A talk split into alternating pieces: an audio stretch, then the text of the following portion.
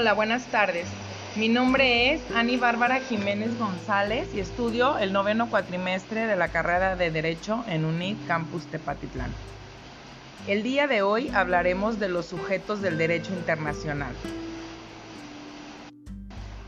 Es en los sujetos de derecho internacional donde este derecho manifiesta marcadamente su evolución. Hasta el siglo pasado, el Estado era considerado el sujeto por excelencia del derecho internacional, entendiendo como tal aquel a quien el derecho internacional atribuye un catálogo de derechos y obligaciones. El Estado es el objeto de análisis de varias disciplinas humanísticas, para el derecho es una comunidad constituida por un orden jurídico determinado que presenta características propias, como la centralización de sus órganos internos, ámbito de validez espacial y temporal de su derecho interno, es decir, un territorio y una independencia internacional. Por otra parte, el Estado aplica su imperio en un territorio, este, eh, visto en un amplio sentido, se comprende como la superficie terrestre, el subsuelo, el espacio suprayacente y el mar en la extensión y modalidad que fija el derecho internacional. Por otra parte, el Estado se presenta en las relaciones internacionales conviviendo e interrelacionando con un conjunto de Estados respecto de los cuales guarda una relación de independencia, de igualdad en un sistema descentralizado. El Estado no depende de ningún otro ni de cualquier otro sujeto de derecho internacional. Estas características son manifestaciones de su soberanía, que como vimos es un elemento fundamental el cual le da la estructura al derecho internacional.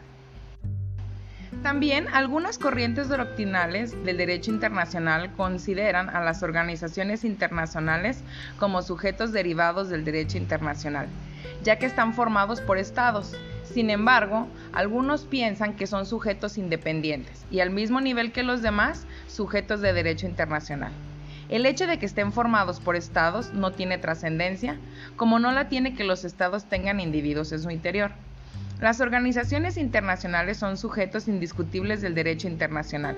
Tienen características propias que las singularizan de los otros sujetos son creadas por medio de un tratado internacional y pueden participar en la creación de una nueva organización internacional. Una vez creadas, se diferencian de los estados que le dieron origen. Esto es, tienen una voluntad propia, independiente, su ámbito de competencia no es territorial, sino funcional, es decir, su competencia se refiere a ciertas materias, como económicas, culturales y políticas. Poseen un derecho interno propio, que regula el funcionamiento de sus órganos internos y su personal. En su actividad exterior están reguladas también por el derecho internacional. También incluiremos a las organizaciones parecidas a las estatales. Este tipo de organizaciones tienen algunas características similares a las estatales, sin que podamos afirmar que son totalmente organizaciones estatales. Sin embargo, son sujetos de derecho internacional.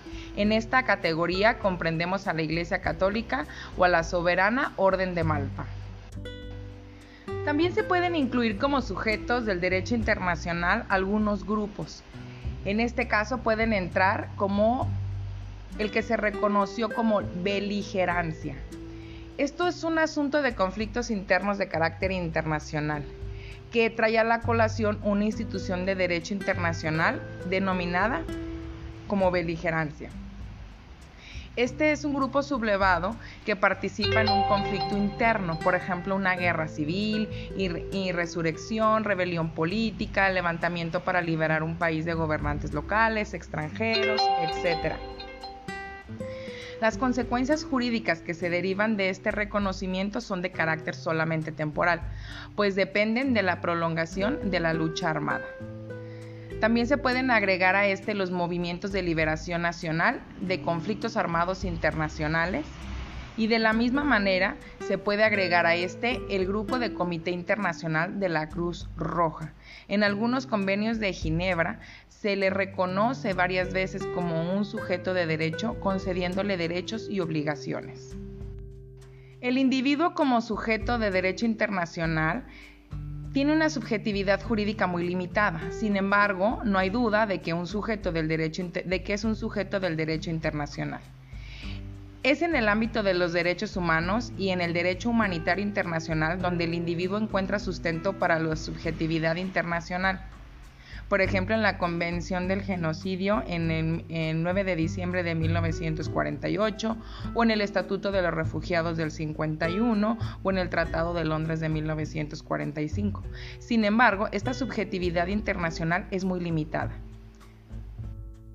Algunos otros casos en los que el individuo tiene subjetividad internacional son los relativos como a la piratería marítima, terrorismo y a los ya mencionados como crímenes de genocidio u de guerra.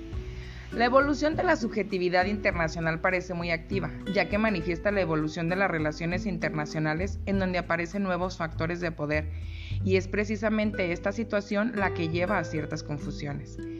El hecho de que sean indudables factores de poder algunos entes internacionales no significa que tengan una subjetividad jurídica en el derecho internacional público. Para ser considerado sujeto de derecho internacional, es necesario pasar un riguroso examen alrededor de sus derechos y obligaciones internacionales y su capacidad de ejercicio.